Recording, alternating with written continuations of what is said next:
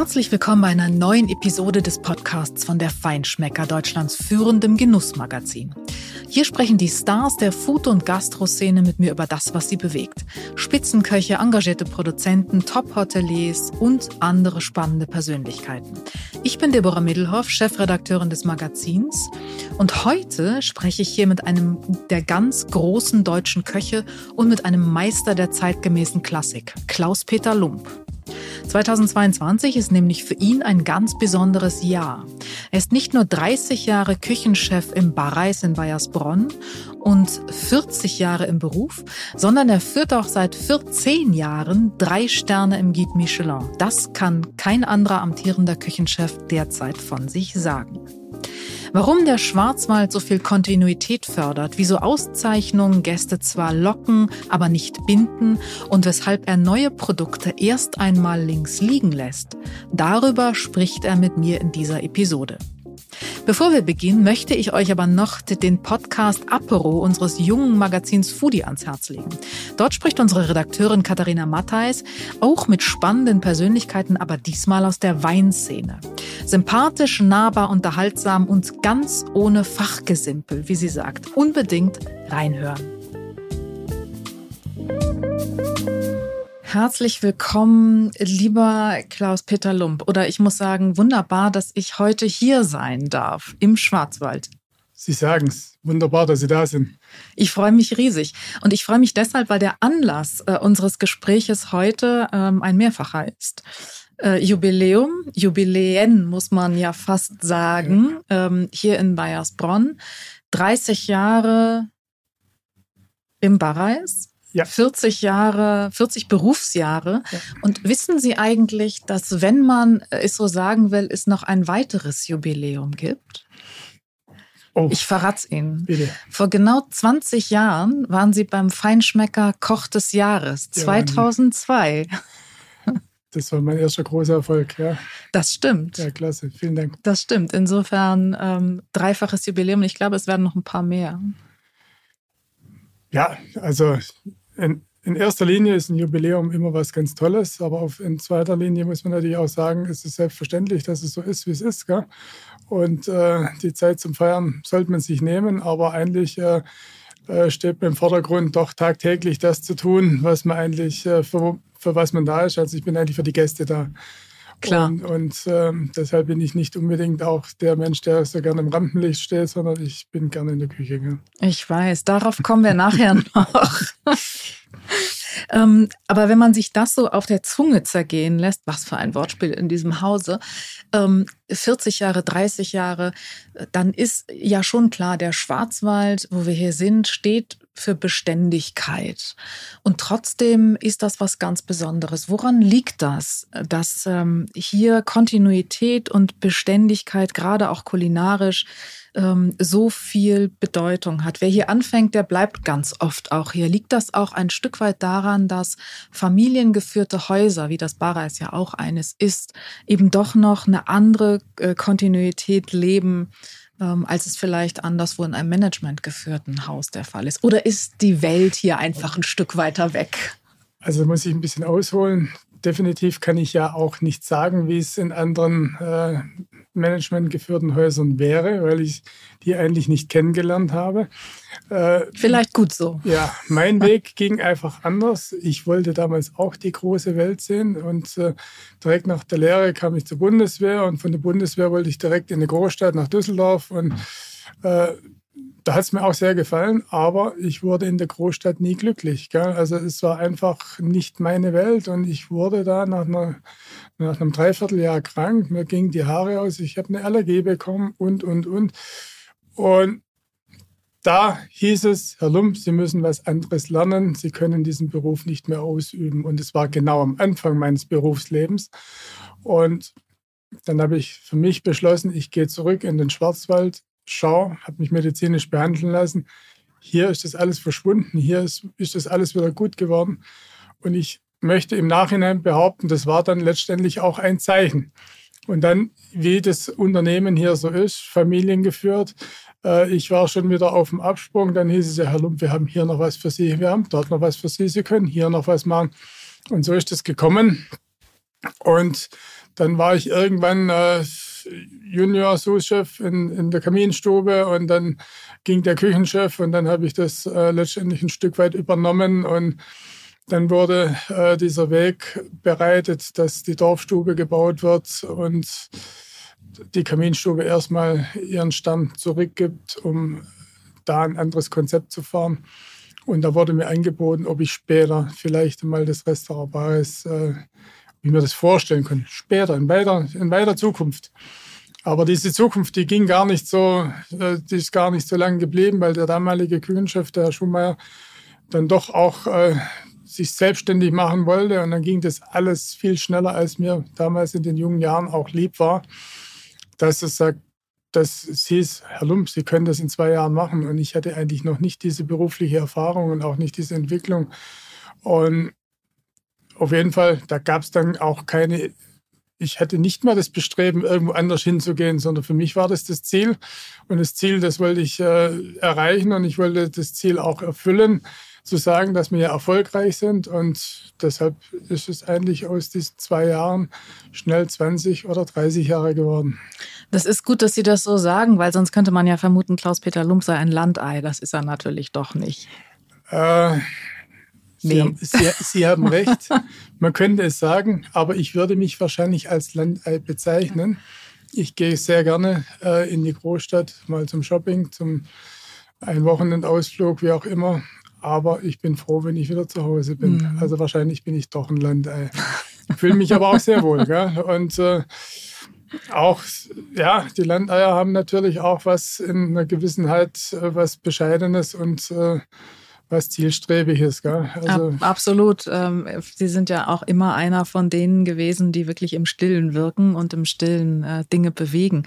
Aber ich würde gerne nochmal zurückkommen ähm, auf, auf das, was den Schwarzwald auch besonders macht. Ähm, es ist ja schon immer so ein bisschen ähm, so etwas, das wirkt wie eine heile Welt. Ähm, auch deswegen kommen ja viele Menschen her, weil hier vieles ähm, oder man das Gefühl hat, dass hier vieles draußen bleibt einfach. Und ähm, gerade Bayersbronn stand ja ganz lange für wirklich, ich sag mal, unerschütterliche Kontinuität, was die Kulinarik, was ja. den Genuss angeht, ähm, für, für wirklich ähm, Verlässlichkeit. Und dann ähm, gab es erst die Trennung äh, mit Harald Wohlfahrt äh, in der Traube und dann gab es den Brand. Hat das was mit Ihnen, hat das was mit den Kollegen hier ähm, in Bayersbronn gemacht? Das ist vielleicht ja so ein bisschen ähm, man, man wähnt sich ja auch für, für unverletzbar. Also es ist so, ne, es ist alles mhm. gut, es bleibt alles gut. Und dann plötzlich sowas, was ja doch, äh, glaube ich, alle in ihren Grundfesten erschüttert hat, nicht nur in der Traube Tonbach. Also ich, ich denke mal, letztendlich sind wir hier alle in der Realität angekommen. Auch äh, in dem glücklichen Schwarzwald, in der guten Luft, allem drum und dran. Auch wir sind nicht gefeit von, von Umwelteinflüssen, von äh, tagesaktuellen Entscheidungen von Corona, von einem Brand technischer Ursache, aber dass sich auch vielleicht irgendwo äh, mal ein Arbeitsverhältnis auseinanderdividiert, da kann ich überhaupt nichts dazu sagen, aber wahrscheinlich gab es da Gründe dafür, dass es so kommt und man hätte es wahrscheinlich nicht vermutet, dass es so kommt. Gell? Und äh, ich meinte das auch gar nicht jetzt in Bezug auf, auf äh, eine Analyse dessen, ja. sondern einfach, da ist plötzlich Veränderung. Ja, natürlich. Also die, die Kontinuität, die so lange dieses Bayersbronn geprägt hat und ähm, alles ähm, geht seinen, seinen Gang und geht hervorragend seinen Gang, das muss man ja Wobei, sagen. Und, und dann eben vor allen Dingen auch der Brand, der vielleicht, und das ist das, was mich interessiert, wird einem dann vielleicht auch der Wert des eigenen Erfolges nochmal ein Stück bewusster, weil man lernt, wie schnell das auch vorbei sein kann. Also was ein Brand bedeutet, das habe ich selber am eigenen Leib hier im Hause verspürt. Im Jahr 93, ein Jahr nachdem ich hier im Restaurant Bares begonnen habe, gab es hier einen Brand in der Hotelküche. Und dann war es auch von heute auf morgen einfach Schluss im Restaurant. Ja. Also das Restaurant war rauchgasbelastet, das ganze Restaurant musste saniert, die Lüftung musste saniert werden, hier die Hotelrestaurants mussten saniert werden. Und somit konnte ich direkt nachfühlen, was es heißt, wenn sowas passiert. Äh, wiederum ist es so, äh, bei der Traube ist ein Stück Geschichte verbrannt. Gell? Und äh, was daraus resultiert ist, wie schnell sie reagiert haben, wie schnell äh, sie das temporär erschaffen haben, wie erfolgreich sie nach wie vor sind, das zeigt, dass es eine ganz große Unternehmerfamilie ist. Und auch der Michel, was es für, für ihn bedeutet, äh, das in der Corona-Zeit, ein Brand, alles, das zu leisten, das ist außergewöhnlich. Gell? Absolut. Und das muss man auch äh, für uns sehen. Wir, wir sind bestimmt ich habe immer gesagt, wenn die Traube, das Restaurant von heute auf morgen weg ist, da leidet Bayersbronn drunter. Bayersbronn ist nur nur stark und nur gemeinsam sind wir stark, weil was ist Bayersbronn ohne diese Restaurants? Mittlerweile hat Bayersbronn einen Namen, aber ohne diese Restaurants ist Bayersbronn natürlich, äh, es kommen sehr viele Menschen wegen diesen Restaurants, wegen diesen Hotels und das darf man nicht vergessen. Und nur wenn wir gemeinsam alle sehr erfolgreich sind, kann auch Bayersbronn in diesem Zenit bestehen. Sonst äh, denke ich, wird es einfach über kurz oder lang nicht mehr so sein. Absolut. Ähm, sie waren immer einer der bodenständigen und ich sag mal der unaufgeregten Stars. Und ich glaube, auch das ist vielleicht ein Teil des Erfolgsrezeptes. Ähm, keine äh, Fernsehgeschichten größerer Art. Also ähm, konzentriert auf die Sache, konzentriert auf das Team, konzentriert auf äh, die Küche. Anderswo äh, wird die vegane Marketing-Trommel äh, geschlagen und der, die Kartoffel aus dem eigenen Vorgarten zum Kult erklärt und die Fahne vor sich hergetragen äh, und auf Trendzüge gesprungen. Und hier machen sie eigentlich alles ganz selbstverständlich. Äh, Forellenhof beispielsweise, ja, die modernste Zuchtanlage. Und da wird gar nicht groß drüber geredet, sondern es wird einfach gemacht. Ja, vielleicht ist das der Erfolg, es einfach zu machen. Nicht einfach nur drüber zu reden, sondern es tagtäglich zu machen. Und Eckhard Witzigmann hat mal gesagt, das Produkt ist das Star. Und ich behaupte, das ist so und das bleibt so. Aber ich sage immer, das Star ist die Mannschaft, das Team, das ganze Unternehmen. Das ist das Star. Gell? Und dieser Zusammenhalt, was in diesem Unternehmen hier tagtäglich stattfindet, gell? das ist das, was uns erfolgreich macht. Weil alle miteinander schauen, dass wir gemeinsam Erfolg haben. Wenn hier einer krank wird, wird da ausgeholfen. Wenn dort irgendwas ist, wie auch immer. Ich profitiere von einer Reservierung. Ich profitiere von diesem ganzen Anwesen. Und ich glaube, das muss man einfach sehen. Es ist nicht die Solistenleistung, sondern es ist die Teamleistung. Das, was das Unternehmen letztendlich auch so erfolgreich macht. Und es macht auch mich erfolgreich. Aber Sie sind eigentlich ja erst so richtig erfolgreich geworden, als Sie irgendwann gesagt haben, ich mache jetzt mein eigenes Ding und mir ist eigentlich auch egal, was andere machen und mir ist vielleicht auch egal, was andere erwarten, sondern ich glaube an das, was ich mache und genau das tue ich jetzt auch. Natürlich, äh, im, im Vorfeld, ich wurde immer immer toll begleitet von unserem Patron Hermann Barres. Aber natürlich, man hat gewisse Vorstellungen, er hat gewisse Vorstellungen, wie irgendwas geführt werden sollte, wie irgendwas gemacht wird. Und man hat gemeinsam überlegt, wie kann man es machen. Vielleicht hat man einfach auch sich zu verkrampft auf manche Dinge. Äh, und irgendwann habe ich mich davon gelöst und habe gesagt, Mensch, ich muss es so machen, wie ich es glaube, es ist richtig. Ich muss die Sache auch entspannter angehen. Und da ist es so, dann habe ich auch noch von extern eine Beratung bekommen, wo ich sagen muss, die hat mich unwahrscheinlich weit gebracht, um einfach diese Dinge etwas losgelöster zu sehen. Und dann geht man mit einer gewissen Freude, aber auch mit einem gewissen Erfolgsdruck an diese Arbeit und nicht nur mit diesem Erfolgsdruck, wo man manchmal die Freude vergessen hat. Und urplötzlich war das ein Selbstläufer, gell? weil einfach da kommt die Freude dazu und die Freude muss man letztendlich auf das Team vermitteln, dass das Team natürlich auch diese Freude hat und nicht immer nur diesen Druck spürt. Gell? Wenn man immer nur diesen Druck spürt, da kriegt man immer nur verkrampfte Reaktionen retour und äh, letztendlich, wenn man natürlich Freude vermitteln kann und diesen Erfolg vermitteln kann, das, was wir tagtäglich machen, auch Erfolg hat, äh, dann glaube ich, ist das ein unwahrscheinlicher Antrieb. Gell? Sind Auszeichnungen wirklich nicht so wichtig?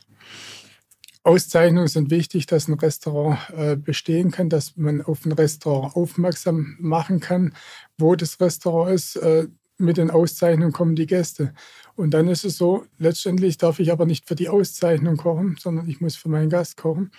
Die kommen wegen den Auszeichnungen und die wiederum äh, haben eine Erwartungshaltung und ich habe die Erwartungshaltung, dass der Gast muss bei uns glücklich sein. Und daraus resultiert letztendlich dann auch wieder der Gesamterfolg. Also die Gäste kommen wegen der Auszeichnung, sie bleiben aber wegen dem Erlebnis und nicht wegen der Auszeichnung. So, wenn sie wiederkommen, auf jeden Fall. Mhm. Ich glaube, da die Auszeichnung ist die Eintrittskarte, aber die Dauerkarte ist letztendlich die Performance, der mhm. Marathon. Wie, wie schafft man das, diesen Marathon so dauerhaft auf diesem Niveau durchzuhalten? Ich könnte es ganz leger sagen, ich kann es nicht anders. Das, das ist meine, meine tagtägliche Arbeit und dieses Gefühl, an, tagtäglich auch an das Team zu vermitteln. Also wir gehen hier ganz leger miteinander um, wir machen unsere Arbeit und das ist unsere Arbeit. Und äh, unser Anspruch ist so hoch, dass wir einfach tagtäglich das so machen. Und das ist, wir gehen normal zu unserer Arbeit und sagen nicht, wir machen was Außergewöhnliches, sondern wir machen das, was von uns erwartet wird. Und ich mache das oder versuche das dem Team weiter, das zu machen, was von uns erwartet wird. Letztendlich das oberste Ziel. Unsere Gäste müssen glücklich sein und nur ein glücklicher Gast kommt wieder. Und je höher der Stammgästeanteil ist, je mehr weiß ich, Mensch, wir machen das sehr gut. Gell? Mhm. Nun ähm, trägt sicherlich auch dazu bei, dass das Team hier im Haus, was die um sich geschart haben, ein ganz besonderes ist. Auch hier wahnsinnige Kontinuität. Ja. Ähm, ich, ich glaube, zweimal oder alle drei sind, also sie sind alle drei schon 30 Jahre dabei, glaube ich, oder? Der Stefan Leitner ist 20 Jahre, der Thomas Brandt 30 Jahre. Mhm. Also mit dem Thomas Brandt zusammen arbeite ich eigentlich von Anbeginn an hier im Restaurant Barreis. Mhm. Der Stefan Leitner kam zehn Jahre dazu, später dazu. Aber es ist ein ganz großer seines Faches. Also das ist für mich, äh, es ist der Küchenchef in der Patisserie und da wird es keinen anderen geben. Und das ist ein außergewöhnlicher Mensch. Und äh, wie gesagt, auch er unterstützt mich, wo es nur geht. Gell? Und, und ich glaube, das ist der, der Erfolg im Hause, dass man sich gegenseitig unterstützt und nicht einfach sagt, Mensch, ich bin der Größte, der Tollste, der Beste, sondern nein, wir sind es alle. Wir machen alle gemeinsam was, gell? Dass, dass dieser Erfolg kommt. Mhm.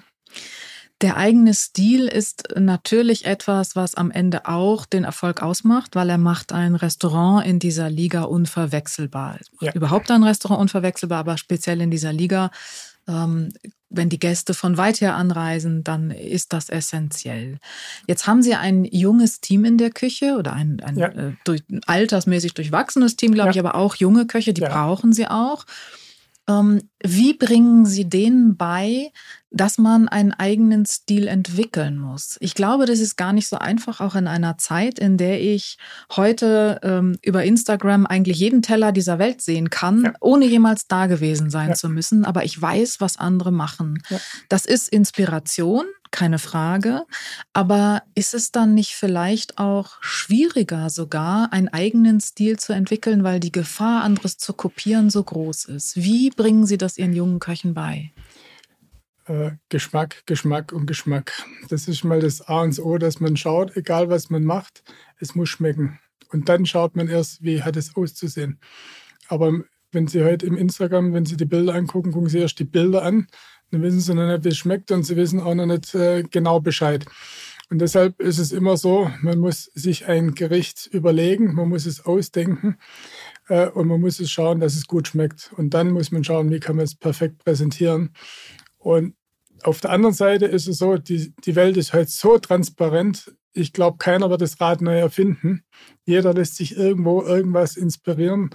Äh, ich muss auch sagen, ich habe mich damals extrem von der Molekularküche, also nein, es hat mich angestupft zu sagen, ich wollte es nie machen, aber ich habe gesagt, wir müssen was machen, wir müssen moderner werden, wir müssen mit der Klassik moderner werden, damit wir, damit wir das nicht so aussieht, als hätten wir eine ultra klassische, altbachene, also nicht mehr attraktive Küche. Und das war eigentlich mein Anspruch zu sagen, die traditionelle Küche sehr attraktiv, aber auch zeitgemäß zu machen. Und die wird sich immer ein Stück weit auch an, an modernen Küchen orientieren. Das lässt sich einfach nicht vermeiden, weil äh, es ist einfach so, es gibt so viele Produkte auf der Welt, die einfach um die Welt gehen. Eins habe ich gelernt, wenn ein neues Produkt vorgestellt wird, dann lege ich es erstmal auf die Seite, weil dann macht es jeder. Und dann muss man einfach sagen, und dann guckt man sich es in zwei Jahren nochmal an. Und dann guckt man sich es genau an und dann kann man überlegen, macht man was draus oder macht man nichts draus.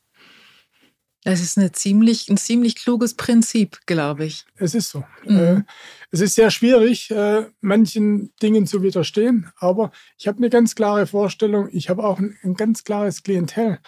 Die, die haben auch eine ganz klare Vorstellung vom Restaurantpreis. Äh, wir, wir sind nicht in Frankfurt, wir sind nicht in, in New York, wir sind auch nicht in Hamburg. Nee, Berlin nicht zu vergessen. Berlin, genau, Berlin. Wissen Sie, das ist ein Hotspot, gell? da finden Sie alles und da finden Sie alle möglichen Inspirationen, was natürlich auch hochinteressant ist. Und dafür ist es unsere Hauptstadt, dafür sind so viele Kulturen da vertreten und da wird auch so viel gemacht. Bloß, das ist nicht eine Küche, die, die für uns attraktiv wäre, gell? also nicht für unser, unser Publikum. Gell? Mhm. Aber wiederum ist es so, eine Küche, äh, die einen Stil hat, die zieht natürlich auch ein gewisses Publikum an. Und ich meine, äh, trotzdem ist es so, da muss ich eine kleine Geschichte erzählen. Ich hatte einmal im Hangar 7 von Roland Trettel, als der dann noch äh, Küchenchef war, kam der auf mich zu, ich soll doch im Hangar 7 mal ein schönes Menü kreieren. Da sage ich, Herr Trettel, wieso kommen Sie zu mir? Bin nicht der Freak, bin nicht der, ich kann nichts mit molekularer Küche präsentieren und, und, und. Dann sagt er, Herr Lump, die Klassik ist die neue Moderne. Und er war Gott froh, dass ich bei ihm war und er sagt, endlich mal wieder was schmeckt. Gell? Und, und das hat mir auch so einen Antrieb gegeben. Ich dachte, Mensch, eigentlich hat er recht, gell? Man, man, braucht sich nicht verstecken mit seiner Klassik. Man kann auch mit einer, mit einem gewissen Selbstbewusstsein da dran gehen, auch Dinge machen und sagen, so ist es und es ist einfach so. Ganz genau. Ich würde sogar noch weitergehen. Ich glaube, dass äh, diese, diese Küche, und ja, sie ist auf eine Weise klassisch, aber sie hat zumindest eine klassisch-französische Basis. Ja. Das muss man erstmal sagen. Trotzdem ist sie zeitgemäß. Und ähm, was ganz besonders ist auch an ihrer Küche, sie scheint immer vertraut und ist trotzdem überraschend. Und sie ist auf eine Weise nahbar, sie ist verständlich und trotzdem kreativ. Das ist unser Erfolgsgeheimnis. Also schauen Sie, wenn Sie ein Gericht dem Gast erklären müssen, weil er nicht weiß, wer es ist, dann ist das eigentlich schon mal das Anfang vom Ende. Gell? Und ein Gericht äh, muss sich selbst erklärend sein. Ein Gericht steht auf der Karte und da muss ich es lesen können, muss es interpretieren können. Wenn dann der Teller vor mir steht, dann muss ich die Dinge auch noch finden können. Sie dürfen nicht nur dastehen, sondern man muss sie sehen, man muss sie schmecken man muss sie riechen. Also mit allen Sinnen muss man das fühlen können. Und ich glaube, das ist eine gewisse Authentizität. Gell? Äh, und das ist das, was wir eigentlich verkörpern in gewissen Stil.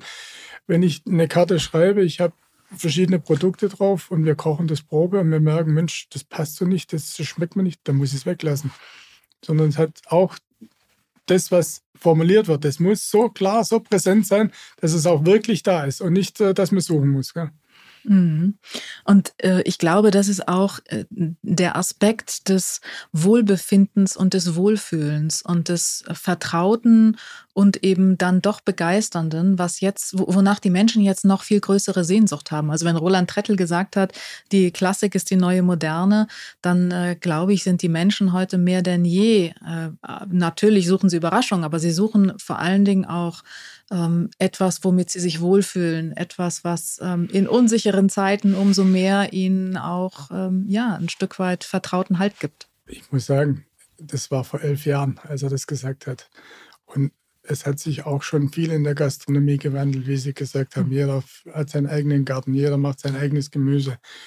Äh, es ist faszinierend, was man alles machen kann. Äh, wir haben auch einen kleinen Bauerngarten aber wie gesagt, das reicht genau für drei Tage und dann ist es eben nicht mehr da. Gell? Und genauso ist es, wenn ich äh, das eine kleine Kalb habe und ich brauche ein Kalbsfilet. Der hat halt mal nur drei Kälber, aber ich brauche halt in der Woche schon vielleicht äh, zehn Kalbsfilet. Was mache ich dann? Also diese Bauernhof-Idylle ist wunderbar, aber sie endet ganz schnell in der Realität, dass es eben nicht immer funktioniert, weil äh, dann ist es schon so, wir versuchen auch, jedes Produkt optimal zu verarbeiten, von Kopf bis Fuß. Aber so ein Kalb wiegt doch schon ein paar Kilo, gell? Das, da müsste man auch viel Schnitzel und alles verkaufen, dass es funktioniert, gell? Hm, richtig.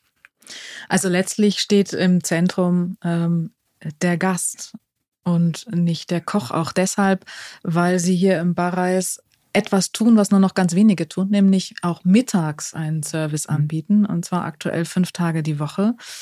Und ähm, vor allen Dingen dazu auch noch ein à la carte Angebot im Programm haben. Und das ist sowieso besonders, weil man ähm, eigentlich, wenn man auch nur ein Hauptgericht bestellt, ähm, nicht nur wunderbar erfüllt gesättigt ist, sondern eigentlich ein kleines Menü erlebt, weil ähm, die Gerichte auf der à la carte Karte so konzipiert sind, dass sie ein Produkt immer deklinieren. Also es ja. gibt immer eine, einen ähm, Reigen rund um ja. äh, ein Hauptprodukt, das ganz großartig ist.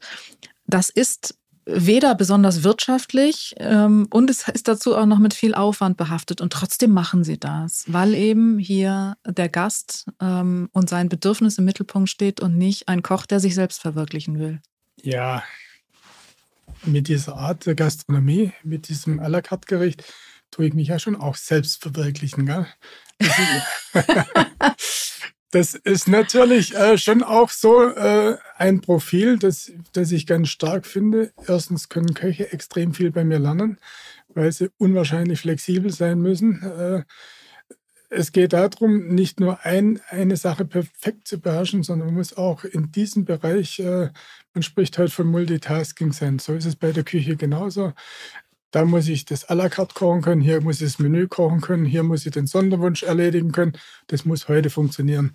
Und umso so komprimierter das kommt, umso weniger vielfältig das wird, umso schwieriger wird es, diese Qualitäten, der, dass die Köche das noch behalten. Die können dann perfekt ein Menü kochen, aber jetzt sage ich dir, mach ein Spiegelei und dann guckt er mich blöd an, also das, oder machen Kartoffelpüree und kriegt das nicht hin.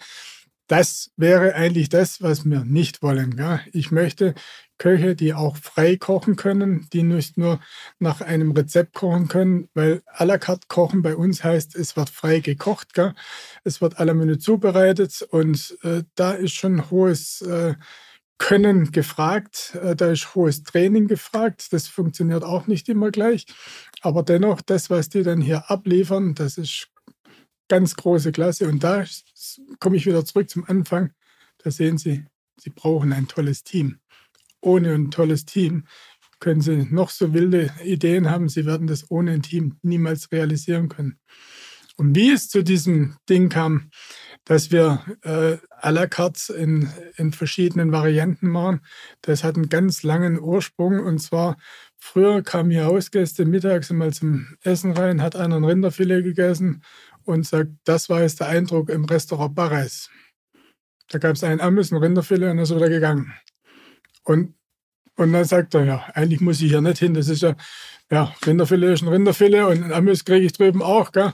Und so ist es entstanden, dass man zu diesem à la carte irgendwas Tolles drumherum baut. Egal, ich habe immer gesagt, wenn ein Gast zu mir kommt und wenn er nur eine Sache isst, dann muss das ein Erlebnis sein, von vorne bis nach hinten. Und so ist es entstanden mit dem Amish-Busch, mit dem Dessertwagen, mit den Pralinen, dass es einfach eine ganz runde Geschichte ist. Gell? Und somit ist es ein Erlebnis, auch wenn man zu uns am Mittag kommt, nur einen Gang isst. Gell? Und es ist ein Alleinstellungsmerkmal. Ja. Wird es bei Ihnen im Bareis je einen Teller geben, auf dem nur eine einzige Möhre drauf liegt? Nein. Sehr Nein. gut egal wie die Möhre gemacht ist, äh, ich, das Weglassen ist eine hohe Kunst, Purismus ist eine hohe Kunst. Äh, dennoch ist es so, eine Karotte bleibt eine Karotte, egal wie ich sie mache. Und es müsste zumindest zu dieser Karotte eine zweite oder dritte Komponente, damit man sagen könnte, es wird was Besonderes. Weil sonst brauchen sie mich als Koch nicht. Gell? Also dann kann es zu Hause kann man die Karotte auch am Teller legen. Gell? Wunderbar. Lieber Klaus-Peter Lump, ich freue mich auf äh, die beste Karottenvariation in der Zukunft. Vielen Dank Jetzt. und ähm, alles Gute für die nächsten zehn Jahre, würde ich mal sagen. Herzlichen Dank für dieses Gespräch. Hat mir sehr viel Freude bereitet und ich freue mich nochmal, möchte ausdrücklich erwähnen, dass Sie heute da sind, dass Sie mir auch ermöglichen, hier mich heute äh, mit Ihnen auszutauschen. Ich glaube, das ist eine tolle Geschichte, wo mich auch, äh, was ich auch nicht allzu oft mache. Und dennoch ist es so, äh, ich habe Freude letztendlich in, auch unseren Gästen, unseren Freunden, unseren begeisterten Mitarbeitern letztendlich einen Einblick äh, hier zu geben, was wir machen. Vielen Dank. Ich danke Ihnen. Das war wieder eine Folge des Feinschmecker Podcasts. Mehr spannende Geschichten rund um Genuss, Spitzenköche, Wein und vieles mehr gibt es jeden Monat neu im Magazin und natürlich auf feinschmecker.de.